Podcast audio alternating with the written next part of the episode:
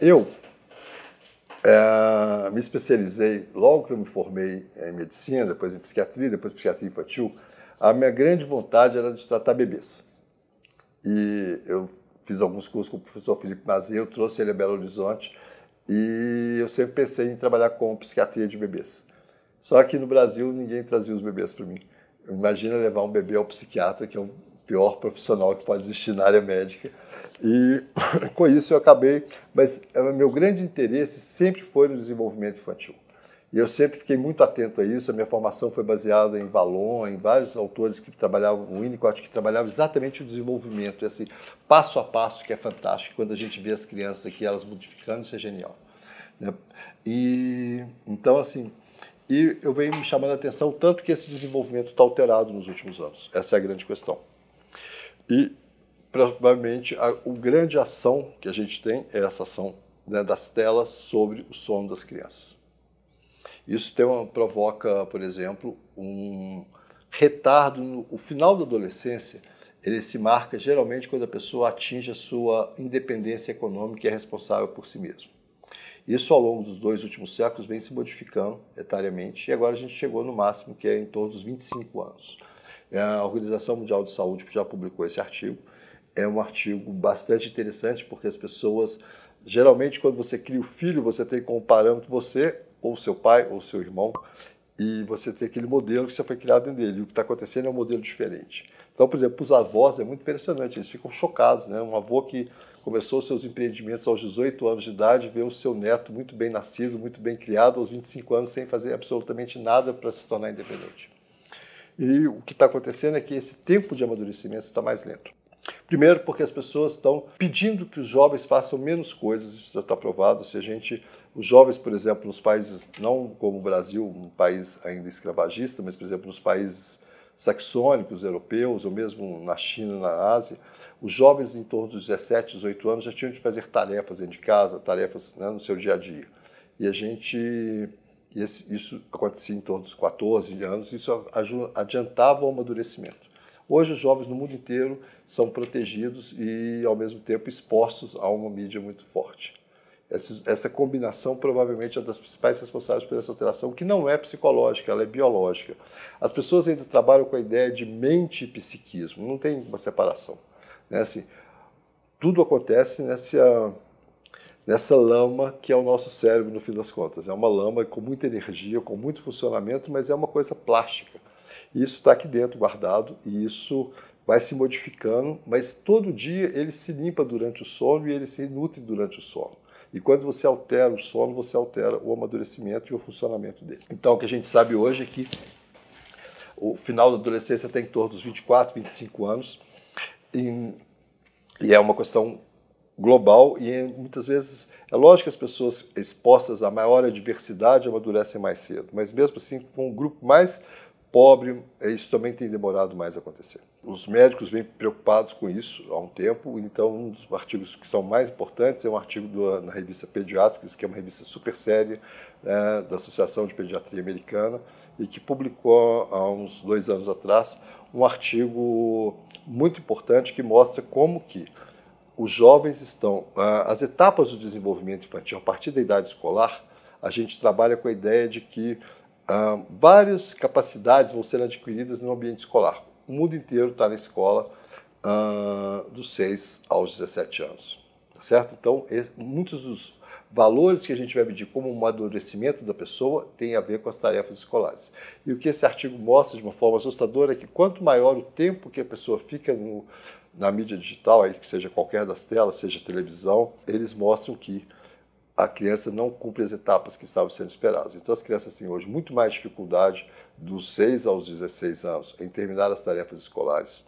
Eles têm muito mais dificuldade em aceitar coisas novas. Esse é o mais assustador, porque a infância e a adolescência é exatamente a época das coisas novas e eles têm uma dificuldade muito grande com essas modificações no ambiente. É, eles têm dificuldade de ir bem no ambiente escolar eles começam a ter vários problemas escolares e as escolas não compreendem isso como um problema deles e acham que é um problema familiar. Na verdade, é, não é, é um problema que está acontecendo com todo mundo e não é a família mais com mais problemas psicológicos. Famílias sempre têm problemas e já conseguiram passar por eles. E hoje em dia isso fica, as pessoas, ah, não, é falta de limite. Não é falta de limite. Né? Lógico que existe uma falta de limite geral das pessoas em relação às telas. E nós brasileiros provavelmente somos um país que no, no século passado a gente já estava usando muita tela. É né? um país que a, a, televisão modificou os hábitos familiares a partir da década de 70 e quando chega essa explosão que vem com a rede, aí isso fica muito mais grave. As pessoas têm muito menos parâmetros para lidar. E aí, como a gente, as famílias brasileiras se acostumaram a TV na sala durante o jantar, elas se incomodam um pouco com o celular, porque, mas na verdade o efeito é muito semelhante, tanto faz a TV quanto o celular, eles alteram o funcionamento das pessoas. Só que como todo mundo sempre viu televisão na hora do jantar, as pessoas acham estranho isso. Né? Assim, eu brinco que tem uma coisa que era muito engraçado no, quando a gente viajava para o exterior, e as pessoas sempre vinham perguntar sobre a soap opera que o Brasil tinha soap opera, que eram as nossas novelas que todo mundo assistia, né? Quem não viu Odette Reutemann? Eu até hoje não sei quem matou Odette Reutemann, mas eu tenho certeza que eu gastei algumas noites assistindo isso. É, e hoje em dia o mundo inteiro quer saber como vai ser o final de Game of Thrones. Então, na verdade, o mundo inteiro comprou um pacote nosso, que é esse pacote de ficar vendo bobagem a noite inteira e perdendo um tempo precioso do seu sono. É, outra coisa que acontece com as crianças, eles têm uma dificuldade muito grande de terminar as tarefas principalmente as tarefas mais rotineiras, como dito para casa, que é trágico, é, para as famílias e para eles.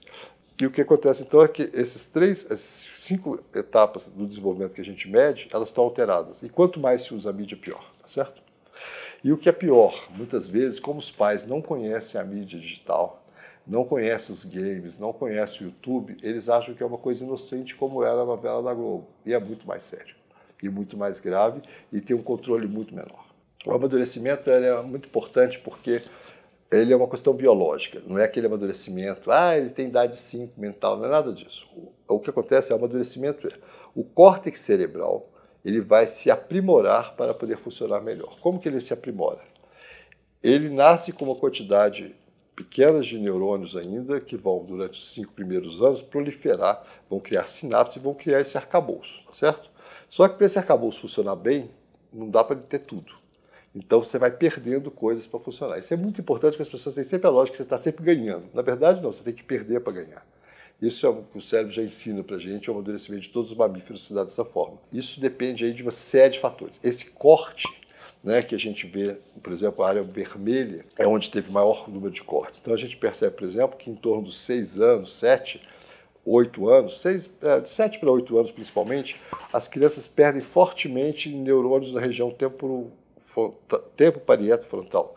O que, que são essas regiões? São as regiões exatamente que a pessoa vai criar habilidade de linguagem, vai criar habilidades escritas, vai conseguir transcrever né, em, em letra o que ela pensou, isso, às vezes, você pode fazer um ambiente que você força isso acontecer mais cedo, mas às custas de um estresse muito grande, como a gente tem visto hoje, crianças sendo alfabetizadas aos quatro anos, em vez de aprender a subir numa árvore ou chutar uma bola, e elas ficam assentadas sob um estresse muito grande. Algumas vão conseguir, um grande número delas não vão conseguir, e vão carregar isso para resto da vida.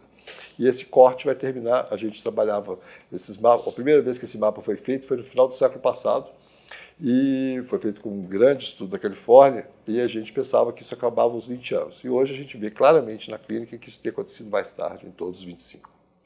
Que tem isso aí, a gente vai conversar depois. Isso até clinicamente tem uma ação importante, a gente tem que entender isso na nossa clínica da psiquiatria, da neurologia infantil, que as coisas estão diferentes biologicamente.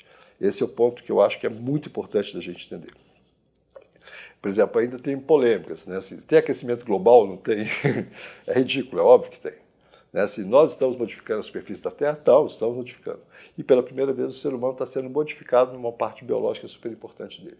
E a gente não sabe qual vai ser o efeito disso. Eu vou tentar apresentar alguns dados, não tem nenhuma verdade formada, a não ser as evidências que a gente tem. Tem algo muito grave acontecendo com as nossas crianças. Porque a gente perdeu o nosso grande regulador, que é o sono. Por exemplo, esse amadurecimento só acontece durante o sono. É lógico que você é exposto a uma série de experiências durante o dia que vão marcar essa noite, mas o que vai acontecer mais importante é exatamente durante o sono. E durante provavelmente 14 mil anos, as nossas células, o nosso cérebro, o nosso corpo foi preparado para, ao fim do dia, receber uma substância que chama melatonina, que nos leva ao sono, organiza célula por célula do corpo para dormir, e de manhã cedo a gente recebe uma dose de cortisol para ligar e funcionar melhor. Esse ciclo sempre foi estável durante 14 mil anos e a gente vem mudando nos últimos 100 anos e nos últimos 20. É assustador o tamanho da mudança globalmente. Então, o ciclo circadiano, que quando a gente começou a falar dele ainda não tinha ganho o prêmio Nobel, um dos pesquisadores disso, agora é, a gente já sabe e é reconhecido, não tem dúvida. Existem pessoas que falam muita bobagem sobre o ciclo. O ciclo é muito simples. Né? Então, assim, a gente funciona como há 14 mil anos, assim, talvez até a Luzia nas cavernas de Lagoa Santa também tinha esse ciclo, é né? muito provável, aonde quando escurece a gente vai receber o nosso alimento para o dia seguinte. Esse alimento interno, as células vão receber isso.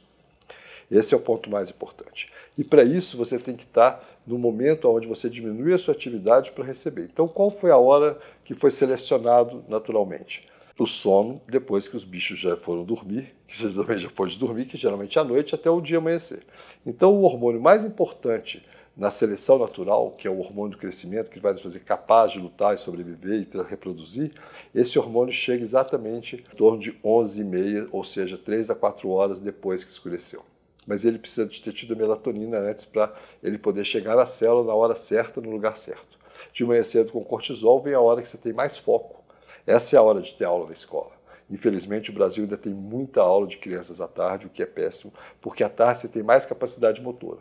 E as nossas escolas não têm capacidade motora. Né, elas foram feitas para crianças que ficam assentadas em fila numa cadeira durante quatro horas, o que é impossível para uma criança normal aos né, 6, 7, 8, 12 anos, até 12. Então a gente já começa a perceber como que o nosso país está pior em algumas coisas. Né? Assim, não existe uma educação boa para uma criança à tarde. A aula tem que ser pela manhã. As atividades matutinas são muito mais eficientes vendo pela manhã. Mas para isso você tem que ter dormido duas a três horas depois que escureceu, o que também não acontece. Então a gente está vendo as crianças expostas a um sofrimento muito grande que elas não percebem, porque elas não nasceram sabendo disso. E as pessoas, como fazem isso corriqueiramente, todo mundo faz isso. É assim, é impressionante assim, pacientes meus que aprendem a dormir mais cedo, eles são excluídos das festinhas, as famílias começam a falar que eles são esquisitos, que tem algo errado, porque eles não têm celular, porque eles dormem cedo. Né? E é exatamente o contrário, eles estão procurando estar muito mais próximo do que foi normal do que essas pessoas que estão avançadíssimas com todos os celulares, duas TVs no quarto. Né? Eu tenho paciente que chegou aqui um dia e descobri que ele tinha a tela do Xbox e a televisão e ele usava as duas à noite, ele via as duas coisas, uma grande capacidade, né? Assim, à noite.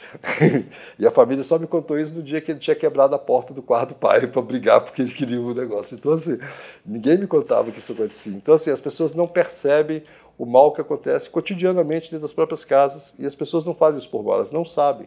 Eu acho que essa é a função desse canal, da gente estar discutindo isso e conversando sobre isso nos próximos meses. Esse é um canal de YouTube. Eu sou novo nessa área. É, mas uh, os meus assessores aqui, os universitários, estão dizendo que é muito importante que as pessoas curtam o vídeo para a gente poder continuar essa conversa mais vezes. Então, assim, eu acho muito esquisito saber que vocês vão ser notificados, que é um problema para mim. Eu acho que notificações são um problema de atenção, mas eu peço que vocês compartilhem, discutam. Quanto mais a gente sentir que tem um retorno, a gente pode continuar. Eu acho que tem muito assunto para a gente fazer ao longo dos próximos meses.